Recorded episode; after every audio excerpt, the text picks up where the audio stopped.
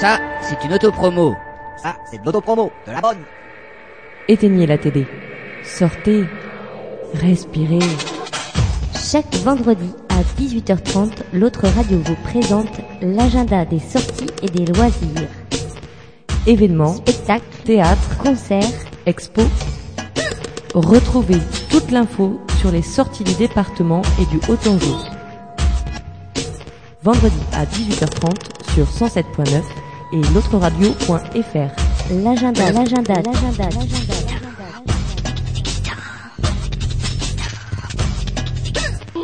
François Asselineau, bonsoir.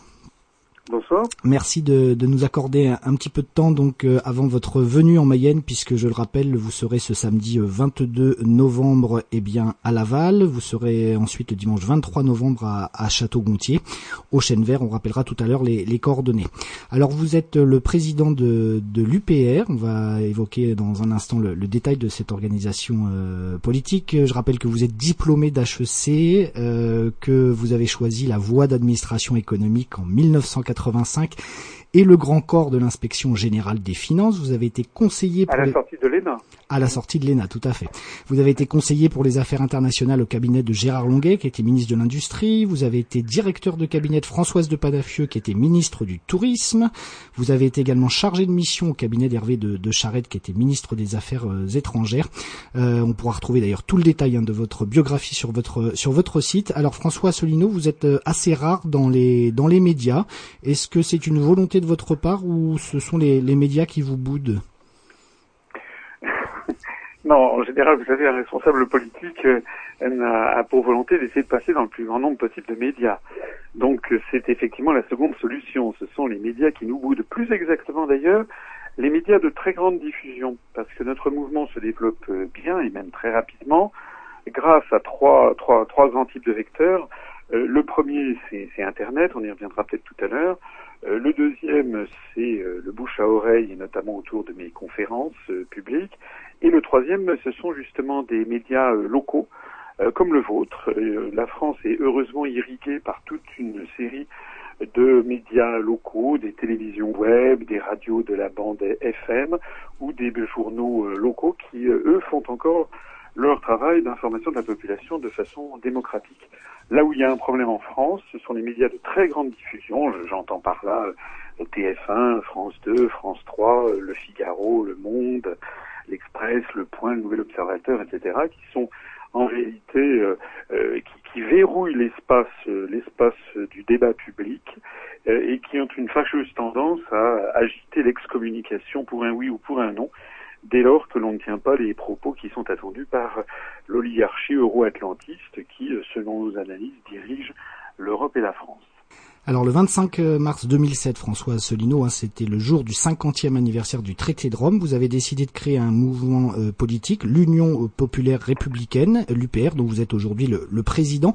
Est-ce que vous pouvez nous dresser euh, synthétiquement un, état des lieux de votre parti en termes d'impact et de notoriété et nous préciser pourquoi, à votre sens, ni les partis ni les, ni les médias ne souhaitent se poser la question que vous posez avons-nous, oui ou non, intérêt à rester encore dans l'Union européenne? Alors, euh, vous l'avez rappelé, j'ai créé ce mouvement politique le 25 mars 2007. Ce n'est pas, c'est un jour symbolique euh, puisque c'était le jour du 50e anniversaire du traité de Rome, le 25 mars 1957, euh, qui avait créé, la, qui avait lancé la, la- la construction européenne pour de bon en créant le marché commun. Et le mouvement politique que j'ai créé appelle tous les Français, qu'ils soient du centre, de droite ou du gauche, à se rassembler à titre provisoire pour faire sortir la France de l'Union européenne, de l'euro ainsi que de l'OTAN. Alors évidemment, euh, c'est un mouvement euh, politique. euh, si j'ai créé ça, ça, ce n'est pas par fantaisie. Vous avez gentiment rappelé mon, rapidement mon parcours professionnel ou antérieur. C'est parce que j'ai constaté, notamment quand je travaillais en cabinet ministériel, à quel point la France est dans une situation que les Français n'arrivent pas à comprendre. C'est qu'en réalité, nous ne sommes plus dirigés par les Français. Les Français votent à des élections pour des personnalités et qui en définitive ne sont plus que des acteurs qui sont obligés de lire un scénario qui a été écrit par d'autres. En réalité, la réalité du pouvoir désormais, elle se situe à Bruxelles pour la Commission européenne, à Francfort pour la Banque centrale européenne et à Washington pour ce qui concerne l'OTAN euh, et la géopolitique de façon plus générale. Alors c'est pour ça que j'ai créé ce mouvement politique et euh, je peux vous assurer qu'en 2007, appeler les Français à se rassembler pour sortir de l'Union européenne, eh bien c'était très audacieux. C'était considéré d'ailleurs comme quelque chose de complètement fantasque et, d'impossible.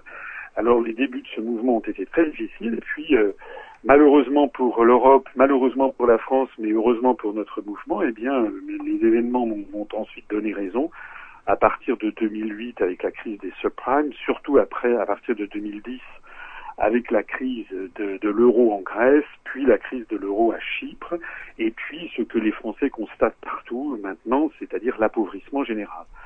Du coup, eh bien, le discours que j'ai lancé il y a maintenant plus de sept ans, qui paraissait à l'époque euh, complètement euh, excessif ou coupé des réalités, eh bien, intéresse de plus en plus de gens parce que nous montrons, nous, euh, nous sommes un mouvement très républicain, très fondé sur le droit, nous montrons que la seule solution pour euh, commencer à remédier aux problèmes de la France, eh bien, c'est de sortir de cette construction européenne que l'on nous a présentée depuis maintenant plusieurs décennies comme quelque chose d'absolument obligatoire, euh, fatal, impossible, on ne pourrait pas s'en échapper.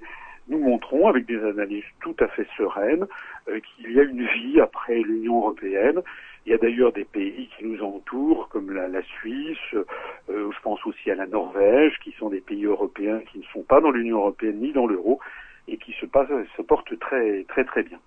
Alors euh, tout ceci est assis sur des conférences comme celle que je vais faire à Laval et à Château-Gontier, euh, qui remuent beaucoup euh, l'esprit des gens, hein, parce que nous voulons réhabiliter la politique. On ne s'adresse pas aux gens de façon euh, superficielle, on ne lance pas des slogans. Euh, nous, on s'adresse à l'intelligence des électeurs et des Français. Et vous savez, les Français, c'est un peuple très politique hein, dans le fond, et qui est beaucoup plus intelligent qu'on ne veut bien le croire, à condition qu'on s'adresse à lui de façon intelligente, en lui donnant tous les raisonnements, toutes les informations qui lui sont, cachées, qui ne lui sont pas révélées, euh, sur le fonctionnement européen, sur ce que ça nous coûte, sur le fait qu'on peut très bien en sortir. Il y a un article des traités, qui est l'article 50 du traité de l'Union européenne, qui le permet. Donc on présente tout ceci avec beaucoup de, de façon posée, pondérée. Nous n'avons absolument rien d'extrémiste. Nous avons un programme de large rassemblement d'ailleurs qui est inspiré de celui euh, du Conseil national de la résistance de 44, évidemment remis au goût du jour de, 2000, de 2014. Alors euh, pour faire un bilan, eh bien euh, nous avons, comme je l'ai dit tout à l'heure, on, on, a peiné les premières années, c'était très très difficile. Puis le mouvement a réellement commencé à décoller à partir de 2010. Actuellement, nous enregistrons à peu près 8 à 10 adhésions spontanées par jour, ce qui est quand même beaucoup et nous avons euh, bientôt, euh, nous allons bientôt atteindre le, le, le niveau des 6500 adhérents euh, au niveau national. Alors c'est un peu la bouteille à moitié vide ou à moitié pleine selon qu'on la regarde.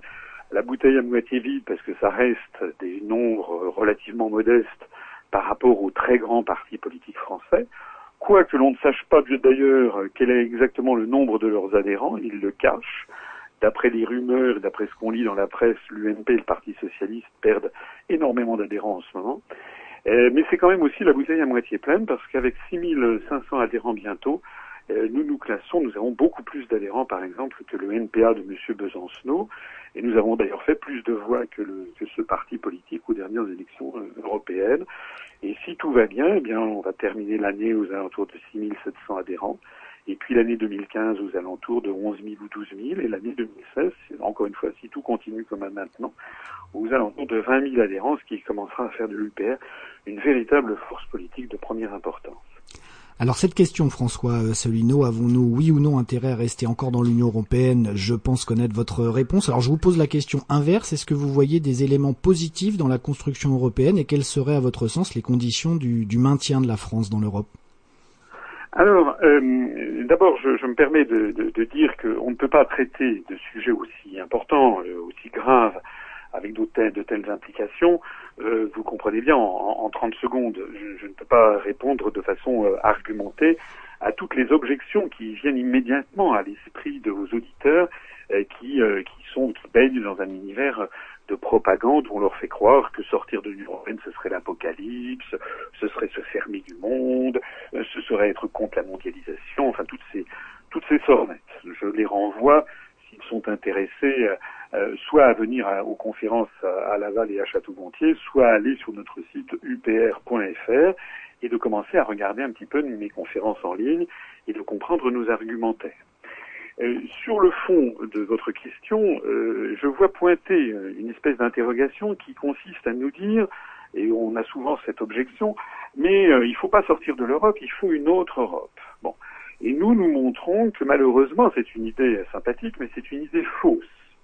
Parce que pour changer la construction européenne, pour changer les traités européens, il faut l'unanimité de tous les États membres. Alors maintenant, il y a 28 États membres.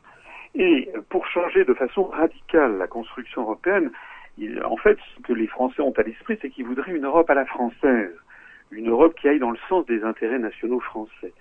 Et le problème, c'est que les Anglais voudraient une Europe qui aille dans le sens des intérêts nationaux anglais, les Allemands dans le sens des intérêts nationaux allemands, euh, les Chypriotes dans le sens des intérêts nationaux chypriotes, etc. C'est-à-dire que, euh, en réalité, nous avons une situation de blocage par neutralisation de tous les intérêts nationaux divergents. Si l'Europe elle est comme elle est, si la construction européenne elle est comme elle est, c'est pas par inadvertance. Hein. C'est pas parce que d'un seul coup on aurait laissé tomber le sujet puis on se réveillerait en disant ah mais ça n'a pas évolué comme on le souhaitait c'est parce qu'elle est le fruit de compromis incessants depuis plusieurs décennies et que dans, ce, dans, ce, dans cet attelage, la France est minoritaire par rapport à l'écrasante majorité des États d'Europe, notamment d'Europe centrale et orientale, mais aussi le Portugal ou le Royaume-Uni euh, ou bien, ou bien l'Allemagne, qui sont des pays extrêmement atlantistes et très pro-américains. Donc nous, notre vision du monde, qui n'est pas une vision anglo-saxonne, eh bien, elle est complètement minorisée dans cet attelage et on ne peut pas en changer. Voilà, c'est la raison pour laquelle nous nous disons, il n'y a que deux solutions euh, logiques. Soit on reste dans l'Union européenne telle qu'elle est et on voit ce que ça donne. On voit que que ce soit Chirac, que ce soit Sarkozy, que ce soit Hollande, en fait, euh, ils sont devenus désormais des, jouets. Ils, ont, leur marge de, manœuvre est, devenue pratiquement pratiquement nulle. Ils sont obligés d'appliquer des traités qui sont très précis pour la définition des politiques ultralibérales. Soit, euh, soit la deuxième possibilité logique, eh bien, c'est qu'on en tire la conclusion et puis on dit, ben voilà, nous sortons gentiment, calmement, sereinement, juridiquement de cet attelage. Encore une fois, c'est prévu, on peut le faire. Mais en revanche, continuer à dire aux Français, comme le font à peu près tous les partis politiques avant chaque élection, votez pour moi, moi je vais faire une Europe ci, une Europe ça, hein, c'est ce que disent tous. Hein. Le Front National, d'ailleurs j'en profite pour le souligner, ne propose pas la sortie de l'Union Européenne. Ça, ce sont les, grands médias qui le font croire. Et je l'ai souvent dit, je, paye une caisse de champagne, ça vaut d'ailleurs pour vos auditeurs, hein. je paye une, paye une, caisse de champagne à chacun de vos auditeurs qui pourra me présenter une profession de foi, je dis bien une profession de foi, c'est le document qui fait foi, qui est envoyé aux archives nationales, c'est celui qui est envoyé aux 46 millions d'électeurs. Une profession de foi de Madame Le Pen, par exemple, à la présidentielle de 2012 ou aux, élections législatives, où le Front National proposerait de sortir de l'Union Européenne. Ce n'est pas le cas. Donc, le Front National propose une Europe des patries, euh, euh, le DLR de M. Dupont-Aignan propose une Europe des nations, euh, euh l'UMP propose une Europe qui marche, le, le, Parti socialiste une Europe sociale, le Parti, euh, le Front de gauche une Europe, une Europe des travailleurs, de même que l'extrême gauche, et puis les écologistes proposent une Europe verte. Et tout ça, c'est très gentil, mais ça ne sert à rien de dire ça parce qu'il faudrait auparavant qu'ils soient allés convertir et convaincre de leur, de leur projet les 27 autres gouvernements. Vous imaginez, moi je suis, j'ai fait une, une conférence à l'école polytechnique à, Massy-Palaiso il y a un an et demi, où j'expliquais avec un calcul statistique que vous avez infiniment plus de chances de gagner à l'euro million que de jamais voir un jour cette Europe que l'on vous que l'on vous promet. Voilà. Donc c'est un tour, c'est un peu un tour de passe-passe. Hein. Euh, en, vous promettant de changer une Europe, les, autres partis politiques mentent aux Français. L'Europe, on la prend telle qu'elle est. Elle peut y évoluer de façon microscopique à la marge. Mais l'expérience montre d'ailleurs que lorsqu'elle évolue, c'est toujours dans le mauvais sens, c'est-à-dire toujours plus d'euro-atlantisme, toujours plus de subordination aux États-Unis d'Amérique. On le voit en ce moment avec le projet de TAFTA, de traité transatlantique. Et ça n'est jamais vers un petit peu plus de services publics et un petit peu plus de, droits sociaux. Hein. Donc euh, l'Europe, elle est, en train d'entraîner la France vers un schéma euh, économique et social et sociétal qui, n'est pas celui des Français, qui n'est pas celui de la République, qui n'est pas celui que souhaite le peuple français. On est en train de vouloir faire des Français, des peuples d'Europe, une espèce de succès d'année du peuple américain, et ça, ça ne marchera pas. À propos des Français, euh, François Asselineau, vous constatez que l'euro euh, ruine notre pouvoir d'achat, entretient le chômage, plombe nos entreprises et accélère les délocalisations. Et vous proposez effectivement de rétablir le, franc. Alors d'après les, sondages, les Français ils sont hostiles, même s'ils sont conscients qu'en franc le croissant en coûtait 2 et qu'en euros il en, coûte 10. Euh, comment vous comptez les convaincre? Ben, je les convainc d'abord. alors premièrement, c'est pas parce que des sondages disent que les Français seraient contre que ça va changer nos analyses. Vous savez, s'il y avait eu un sondage qui avait été effectué le 19 juin 1940 pour savoir ce que les Français pensaient de l'appel du 18 juin du général de Gaulle de la veille, il n'y en aurait pas eu 2% qui l'auraient approuvé. Hein. Donc euh, ça, c'est le premier point. Nous, nous ne faisons pas de la politique politicienne euh, pour aller dans le sens du vent. Nous, nous faisons la politique pour changer les choses pour le bien de, la patrie et pour le bien des générations qui viennent. Hein, je le dis souvent, les, politiciens sont des gens qui l'homme politique et c'est quelqu'un qui pense à la prochaine élection. L'homme d'État c'est quelqu'un qui pense à la prochaine génération. Nous on pense à la prochaine génération. On sait que l'euro c'est mal, que c'est un que comme toutes les comme toutes les monnaies plurinationales de l'histoire, elle finira par exploser. Là, j'ai fait de longues conférences là-dessus. J'ai également, nous avons à l'UPR un, un économiste, Vincent Brousseau, qui a été économiste français à la Banque Centrale Européenne pendant 15 ans, qui est l'un des meilleurs experts qui soit de l'euro, qui nous a rejoint, qui a claqué la porte de la Banque Centrale Européenne, donc il sait parfaitement de quoi il parle. L'euro, l'euro nous mène à la, à la ruine. On n'est pas les seuls. Il y a huit prix Nobel d'économie qui l'ont également euh, souligné. Alors, euh, ben, qu'est-ce que vous voulez? Moi, je fais des conférences. J'essaie de convaincre mes, mes concitoyens de les, de les, de les attirer, euh, non pas par des slogans qui les intimident, mais de leur montrer toutes preuves à l'appui que l'on peut en sortir et qu'une fois qu'on sera sorti de l'euro, je dis pas que les choses vont être une vallée de roses, bien entendu, mais on aura déjà retiré l'un des, des principales épines et que nous avons dans le pied de notre de notre économie. Il suffit d'ailleurs de regarder des pays qui ne sont pas dans l'euro en Europe hein, pour, pour pour voir pour voir le, le, le, à quel point il faut absolument que nous que nous quittions cette cette cette monnaie. Un autre point qui, enfin plusieurs points qui ruinent notre pouvoir d'achat. Alors ça, c'est pas vous qui le dites, c'est moi. C'est par exemple les partenariats publics-privés hein, qui sont une forme de hold-up permanent sur les générations futures. Je pense notamment au futur ministère de la Défense qui sera construit chez Monsieur Balkany, qui va coûter 150 millions et qui reviendra en fait à, 1,5 milliard à l'État. Il y a également des concessions aberrantes qui en droit seraient qualifiées de, contrats abusifs. Je pense évidemment à l'eau, aux routes. Comment vous organiserez vous la collaboration entre entre l'État et les grands groupes? Alors, euh, je suis heureux de vous entendre euh, dire tout ceci parce que ça fait partie euh, notamment de ce que nous nous analysons, c'est que la, France, à cause des traités européens, il hein, faut, faut, bien que les auditeurs le comprennent, c'est pas c'est pas une lubie de ma part. Je présenterai dans mes conférences les articles précis que je commenterai. À cause des articles européens, nous sommes désormais tenus de, de tailler en pièces tous nos services publics pour aller vers une privatisation rampante qui peut prendre en effet, comme vous l'avez dit, la forme de partenariat public-privé, qui peut aussi aller tout simplement vers la privatisation en, accéléré, et tout ceci euh, sous, deux, sous deux injonctions. La première, c'est que nous serions trop endettés, donc il faudrait qu'on se, que l'on, que l'on se désendette le plus vite possible.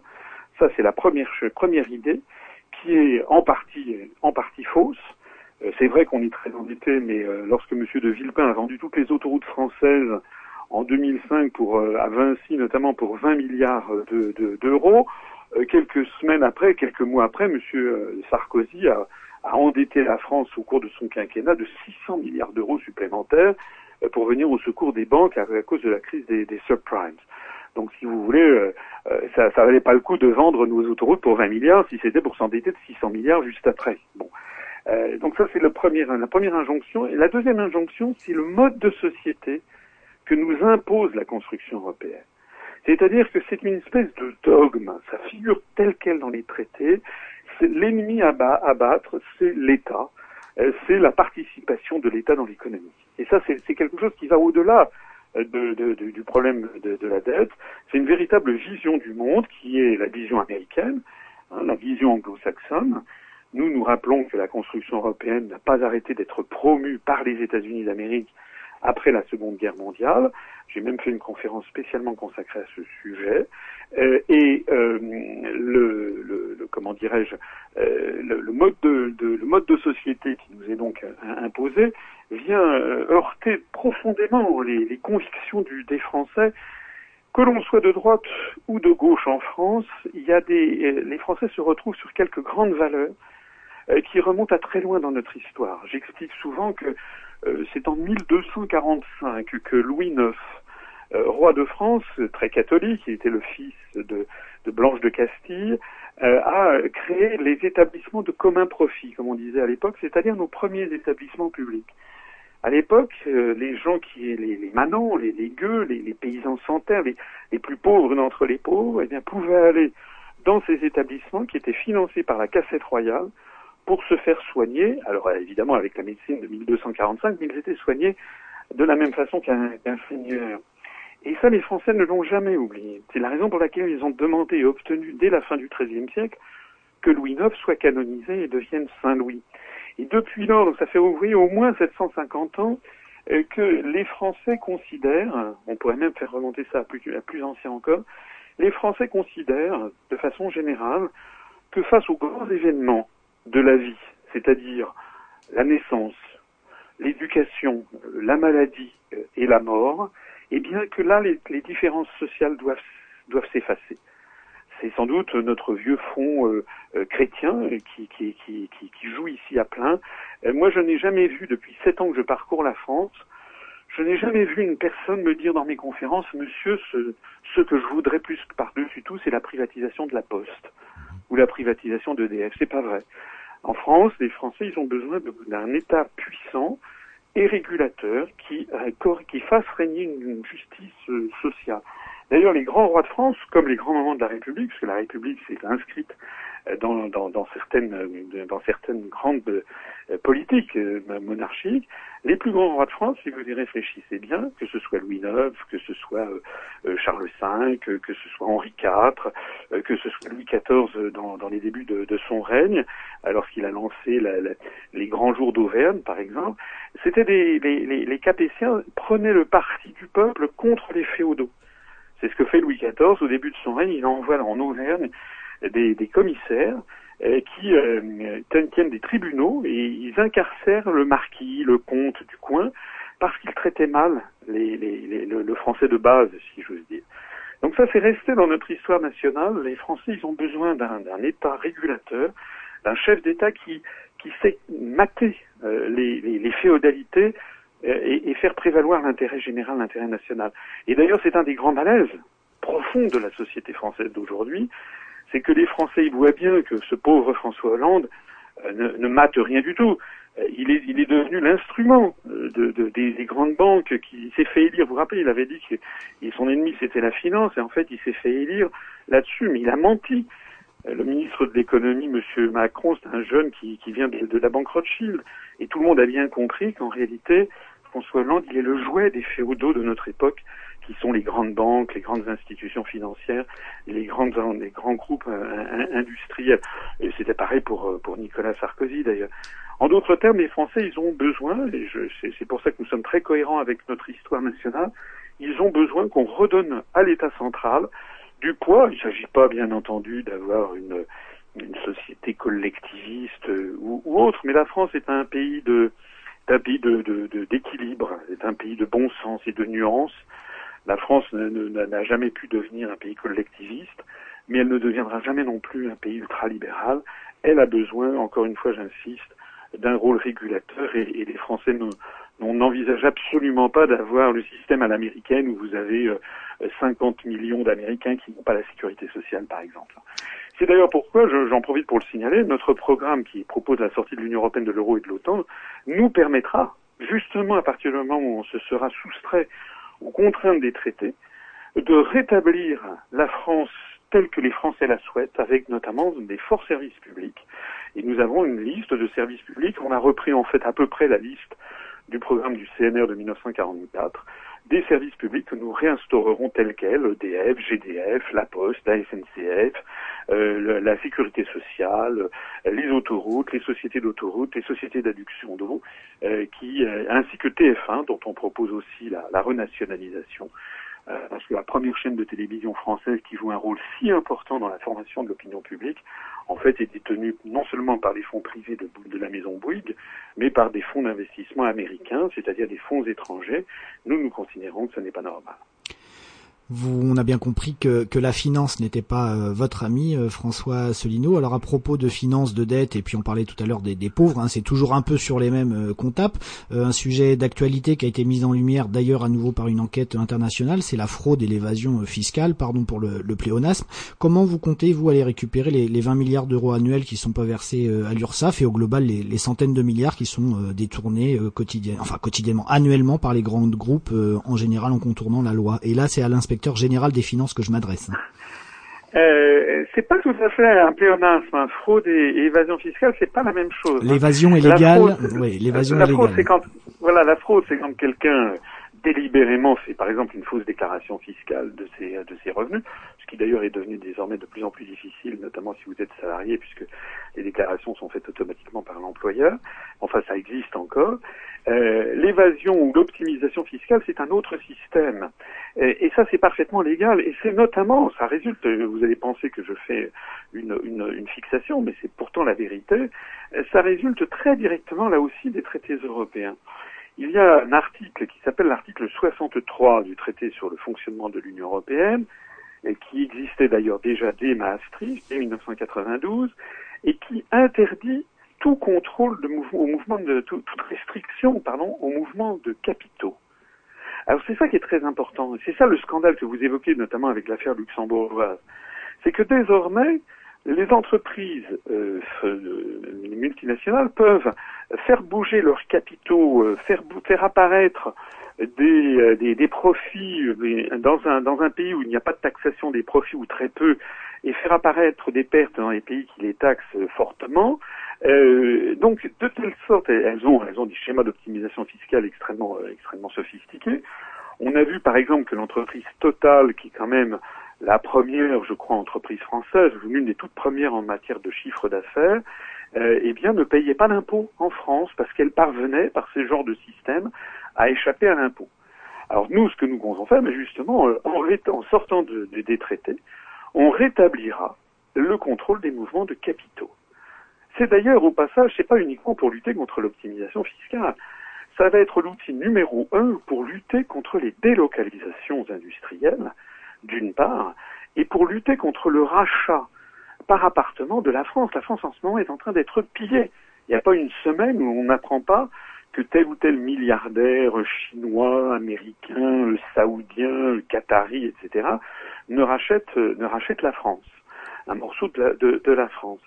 Et, euh, il faut que vos auditeurs comprennent que euh, ça n'existait pas, ça, euh, il y a 40 ans. Sous De Gaulle, sous Pompidou, sous Giscard et même au début de Mitterrand, on ne parlait pas de délocalisation et on ne parlait pas non plus de rachat. De, le Qatar ne rachetait pas le PSG de Paris Saint-Germain, l'hôtel Martinez à Cannes et autres. Alors la question que les Français doivent se poser, c'est pourquoi est-ce qu'on n'en parlait pas il y a 40 ans et pourquoi est-ce qu'on en parle maintenant hein? Pourtant, il y avait déjà des gens très très riches il y a 40 ans. Eh bien, la réponse à ça, nous sommes les seuls à la, à la donner aux Français, c'est qu'il y a 40 ans, eh bien, il y avait un contrôle des mouvements de capitaux. Et en tant que de besoin, eh bien, l'État disait oui ou disait non à des délocalisations. C'était très souvent non, mais parfois ça pouvait être oui. Euh, et pareil pour des rachats venus de, de l'extérieur. Alors il y a des gens quand on quand j'explique ça, il y a des dans le monde public, il y, a, il y a souvent des personnes qui me disent ah mais oui mais on peut pas faire autrement, vous comprenez, c'est la mondialisation. À ce moment-là, je leur explique que contrairement à ce qu'ils entendent constamment sur les grandes chaînes de télévision, la mondialisation elle ne s'applique pas de la même façon à tout le monde. Parce que ce que nous nous proposons, c'est-à-dire un contrôle des mouvements de capitaux à l'entrée et à la sortie du territoire, c'est exactement ce que font les Chinois, les Indiens, les Russes, les pays d'Asie du Sud enfin bref, euh, tous les pays qui réussissent. En d'autres termes, quand on a vu le château de Gevrey-Chambertin en Bourgogne être racheté par un milliardaire chinois de Macao qui avait fait fortune dans les casinos, c'était il y a deux ans, euh, eh bien, l'État n'a pas pu réagir, n'a pas pu empêcher cette acquisition parce qu'il était tenu par l'article 63 des traités, du traité européen que je signalais. Ce rachat ne lui a pas euh, porté chance. Hein. sortir de l'euro, sortir de l'Europe, vous disiez également sortir de l'OTAN, puisque vous estimez que cette euh, subordination honteuse grève notre budget de défense et nous entraîne dans des guerres illégales qui ne sont pas les nôtres, pardon. Alors est-ce que ça signifie qu'il faut laisser les, barbares faire la loi, euh, laisser des États comme certains violer le droit international depuis des décennies sans broncher? Alors, c'est évidemment un vaste, un vaste sujet. Bon, euh, nous, nous sommes en faveur du droit. Le droit international a été codifié notamment euh, tout au long des siècles passés, mais en particulier avec la Charte des Nations Unies, euh, qui fait partie de ce que l'on appelle le droit international positif, et puis les décisions de la Cour internationale de justice. Normalement, dans la Charte des Nations Unies, il, est interdit de s'ingérer dans les affaires intérieures d'un autre État. Alors évidemment, certains ont dit oui, mais vous vous rendez compte, si un État martyrise sa population, on ne peut pas, euh, on ne peut pas laisser, laisser faire ça. Ça, ça a été la théorie du droit d'ingérence. Euh, je, je, rappelle que dans le droit, il n'y a pas de droit d'ingérence, c'est un délit. Ça a été la théorie du droit d'ingérence promue en, en, Occident et en France par des gens comme M. Kouchner et autres à la fin des années 90. Le problème qu'il y a, c'est que si on n'a pas euh, cette règle de, de, de, la non-ingérence, et si on accepte le principe du droit d'ingérence, ça revient tout simplement à abolir le droit, ça revient tout simplement à donner tout pouvoir au plus fort. Et c'est exactement ce qui est en train de se passer.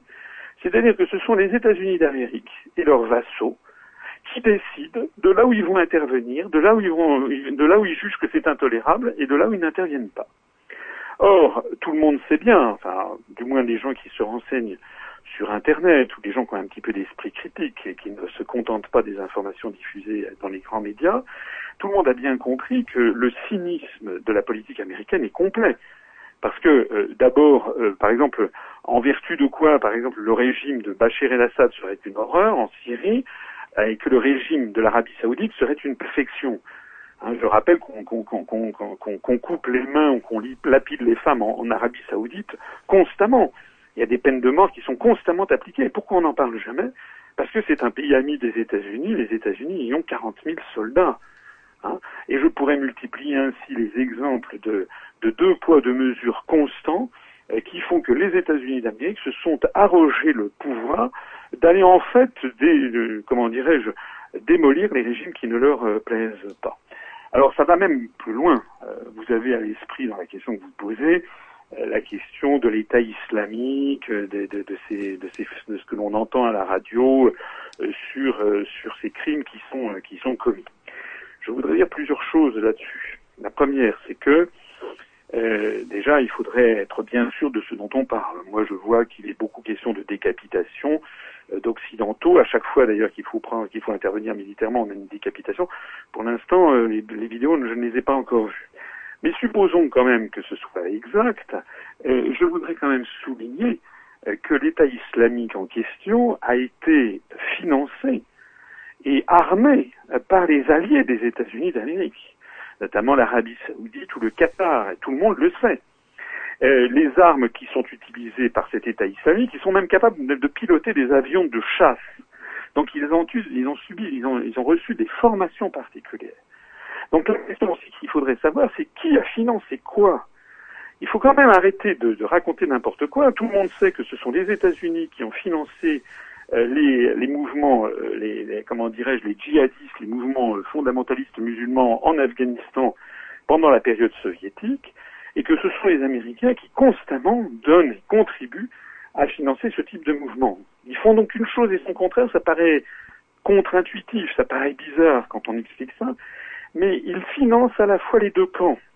Ils financent un camp et, et, ils s'ingénient pour essayer euh, de, de, comment dirais-je, de paraître les combattre. Euh, le résultat de la politique américaine, c'est quoi?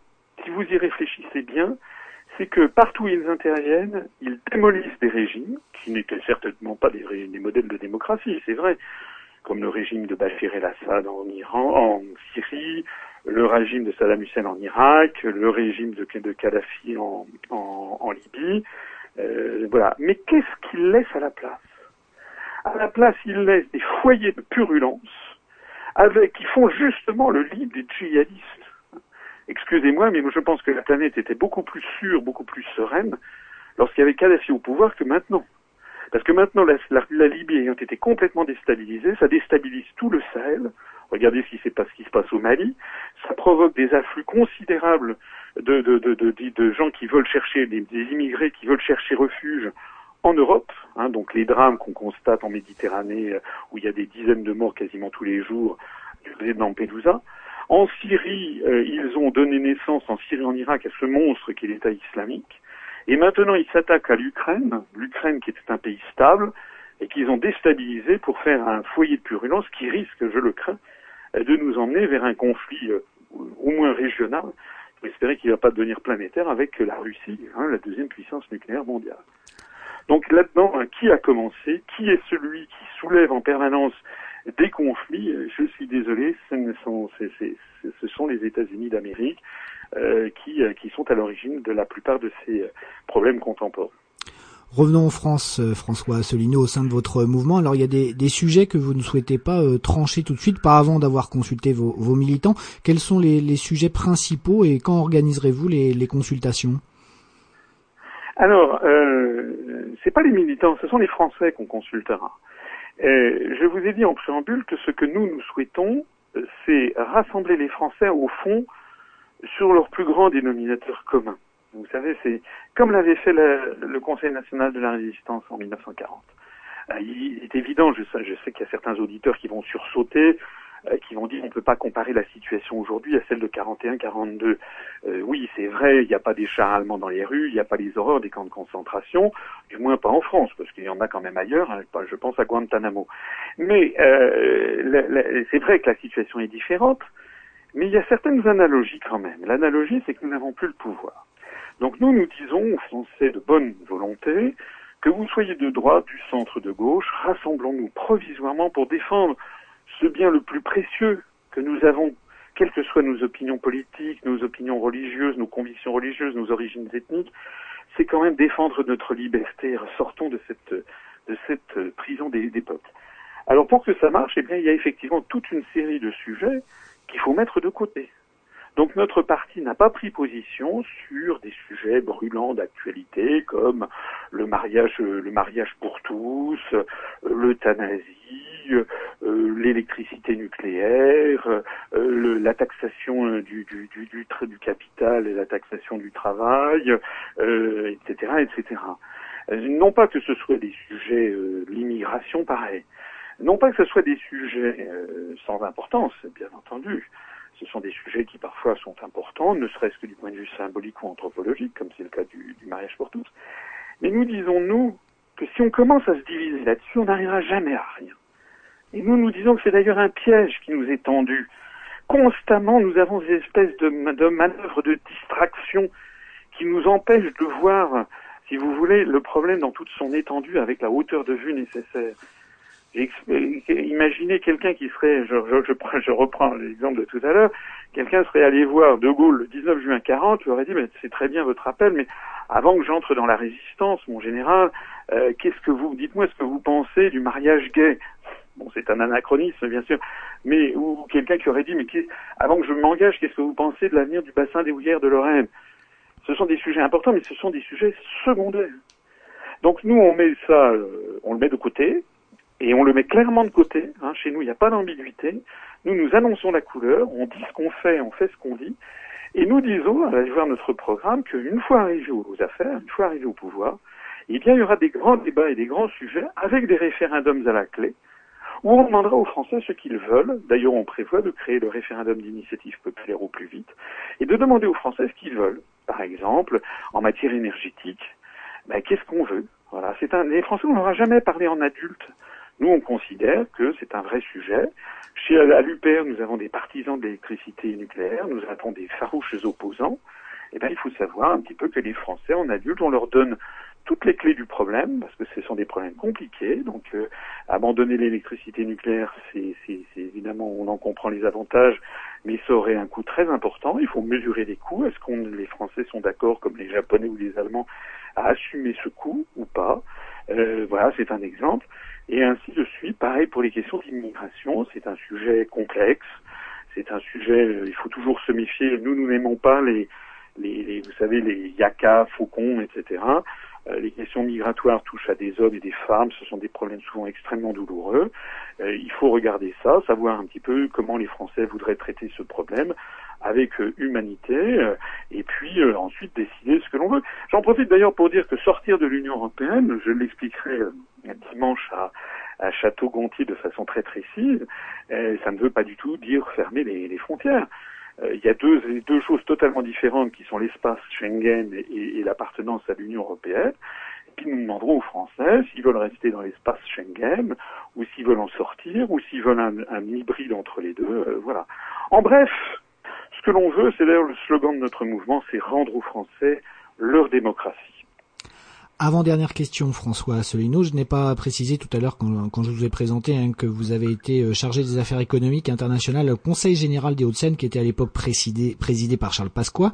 Euh, ensuite, c'est Nicolas Sarkozy qui est devenu président du même conseil, qui vous a un peu écarté en vous nommant délégué général à l'intelligence économique à Bercy. Euh, ma question, est-ce que vous regrettez d'avoir été écarté par Sarkozy en 2004 et d'avoir travaillé avec Pasqua, qui n'est pas vraiment ce qui fait mieux en matière de transparence et d'intégrité? Alors, euh, d'abord, c'était il y a 14 ans. Euh, je crois qu'on peut pas, euh, ça serait un peu, un peu, un peu vite dit de dire que euh, regretter. Euh, euh, moi, j'ai effectivement connu M. Pascal. J'ai, m'étais rapproché de M. Pascal je ne connaissais pas lorsqu'il avait créé le mouvement politique, le RPF, qui avait été présenté dans la presse comme un mouvement néo-gaulliste qui protestait contre le fait que le, tri, le, le, le- le- traité d'Amsterdam de 1999 n'avait pas été soumis au, au référendum des Français. Donc effectivement, j'ai travaillé au Conseil général des Hauts-de-Seine auprès de M. Pasqua. De vous à moi, ça n'est pas, ça n'est pas puni par la loi. hein. C'est- tout à fait euh, voilà. Euh, bon, j'ai connu M. Pasqua. Ben, je, je dois avouer que j'ai appris de lui, auprès de lui un certain nombre de choses et j'ai surtout découvert euh, une des raisons fondamentales qui m'a amené à créer l'UPR. euh, J'ai découvert ce que c'est que euh, les mouvements que dits souverainistes. Nous, c'est un adjectif que nous refusons, le mot souverainiste, parce que c'est un mot un peu ridicule si vous y pensez, si vous y réfléchissez. Vous savez, les terminaisons en is ou en is, on a l'impression que ça fait un peu idéologie ou ça fait un peu, un peu ridicule ou folklorique. hein. Euh, moi, je rappelle que la souveraineté nationale, euh, c'est dans l'article 3 de la Déclaration des droits de de 1789. C'est le droit souverain du peuple. Je rappelle que dans la Constitution de la République actuelle, euh, en 1958, c'est la Constitution de la Ve République, le titre premier, le premier chapitre de la Constitution, titre premier, ça s'appelle de la souveraineté. Et je rappelle que l'article 4 de notre Constitution, les, les- les auditeurs peuvent aller le vérifier sur Internet s'ils le veulent, l'article 4 prévoit que les partis politiques français doivent respecter le principe de souveraineté nationale. C'est dire à quel point, nous on veut, on est, on est arc-bouté sur ce principe, nous sommes extrêmement républicains. Et moi, ce que j'ai découvert auprès de M. Pasqua et puis auprès d'autres personnes, M. Dupont-Aignan, qui était également chez M. Pasqua, etc., à l'époque, ce que j'ai découvert, c'est que ces mouvements, en fait, sont des mouvements qui, qui critiquent vertement euh, la construction européenne, ça c'est tout à fait exact, euh, mais qui, euh, ben, comme je le disais tout à l'heure, ne proposent jamais d'en sortir. hein. C'est pareil à le Front de gauche, hein, c'est exactement pareil. C'est pareil pour M. Montebourg. Je rappelle que M. Montebourg, euh, il avait, pendant la campagne présidentielle de François Hollande, expliqué qu'on allait voir ce qu'on allait voir, il allait lutter contre les délocalisations, c'est ça. Et ben, on a vu, on a vu, il n'a lutté contre rien du tout. Et nous, nous expliquons pourquoi. Ben, vos auditeurs, si- s'ils ont bien écouté ce que je disais, le savent maintenant. C'est parce que nous sommes restés dans l'Union européenne, donc sous l'emprise de l'article 63 dont je parlais tout à l'heure, qui interdit toute restriction au contrôle des mouvements de capitaux. Et donc, on ne peut pas tout simplement pas empêcher une entreprise euh, de délocaliser son activité là où bon, bon, bon lui semble. C'est pour ça que ce que je retire de mon passage auprès de, de M. Pasqua et puis des gens qui l'entouraient, du mouvement politique qu'il avait créé, qui d'ailleurs, en fait, euh, s'est désintégré assez rapidement, hein, au bout de deux trois ans, euh, a quasiment disparu de la scène, c'est que ça manquait complètement de cohérence. C'est que, en fait, euh, en fait, M. Pasqua, je l'avais pas compris avant, euh, roulait pour Chirac et pour la réélection de Chirac, voilà.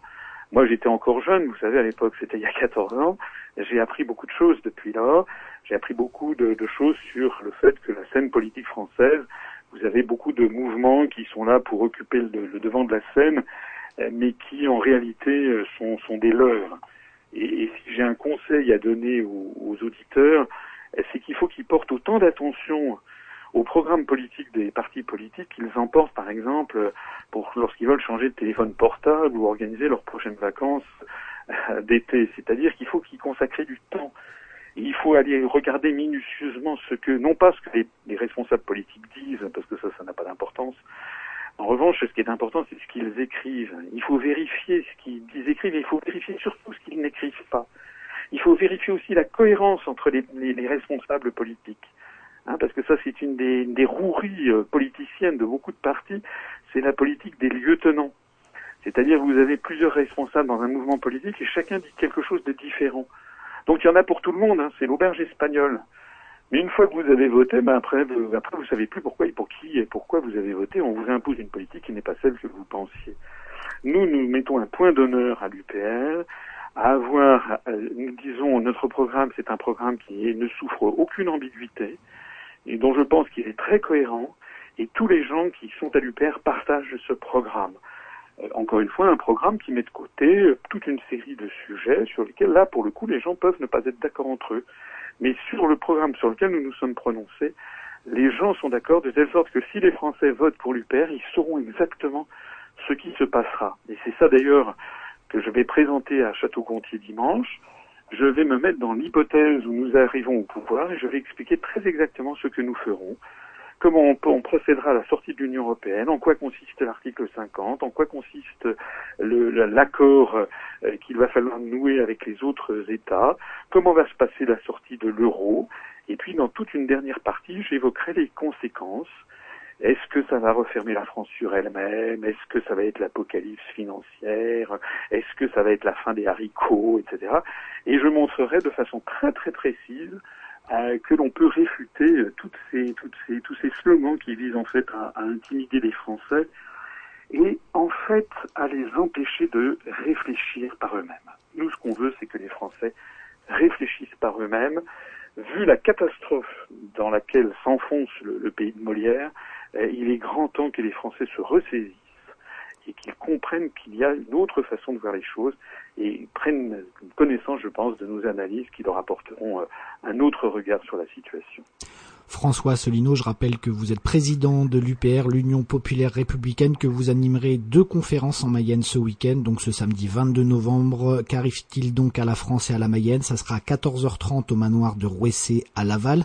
Également le dimanche 23 novembre pour une conférence le jour d'après, vous venez de l'évoquer, à 14h30, ça sera au Chêne Vert, route de Nantes à Château-Gontier.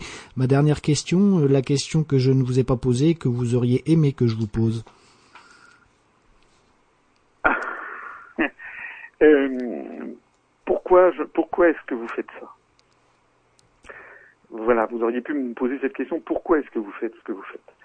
Parce que euh, quand on, vous savez, c'est très difficile de faire ce que j'ai fait. C'est quasiment, ben, d'ailleurs, presque impossible. On m'avait dit que c'était impossible et nous sommes en train de prouver qu'on peut le faire. Euh, c'est très difficile parce que euh, les Français ont été complètement dégoûtés de la politique. Quand ils nous voient arriver, nous, avec nos, maigres moyens, parce que nos moyens financiers, c'est uniquement l'argent des adhérents et des, donateurs, avec nos tracts, il y a un réflexe systématique hein, d'une très grande partie de la population qui dit Ah non, moi je ne veux plus entendre parler des hommes politiques. Voilà. Et donc euh, c'est parfois très très rude, hein, c'est très difficile. Euh, et pour ce qui me concerne, vous avez rappelé tout à l'heure mon, mon parcours universitaire. J'avais des diplômes qui me permettaient euh, d'avoir une vie extrêmement confortable à la tête d'une grande banque, par exemple, et, et j'aurais gagné des, des, des, sommes astronomiques. Bon. Donc les, les questions que, que, que l'on pourrait se poser, que l'on devrait se poser, c'est pourquoi ce monsieur a-t-il fait ce choix très difficile euh, qui, qui a été le sien euh, Et je ne suis pas le seul, puisqu'il y a un certain nombre de responsables de, de, de l'UPR euh, je citais tout à l'heure Vincent Brousseau, qui était un économiste à la BCE qui gagnait plein d'argent, qui a claqué la porte. Je citais, je cite Régis Chaman, qui est un, un, jeune colonel en retraite. Je peux citer toute une série de responsables de l'UPR, ou même d'adhérents de, de, base, euh, qui ont fait ce choix. Eh bien, ce choix, si nous l'avons fait, si nous avons fait ce choix, c'est parce que euh, tout simplement, euh, j'ai presque des réticences à le dire parce que ça paraît une vieille lune, eh bien tout simplement parce que nous, nous voulons défendre la France. On veut protéger notre pays, on est des redevables de 50 générations qui ont fait la France. Eh bien, nous n'avons pas le droit collectif de laisser tomber la France. Euh, en conclusion, je citerai, c'est un très beau proverbe chinois que j'aime bien, un proverbe chinois qui dit, c'est lorsqu'un pays est en proie au chaos qu'apparaissent des responsables intègres. Je crois que c'est profondément vrai. C'est-à-dire que pendant des années, les Français se sont un peu laissés aller.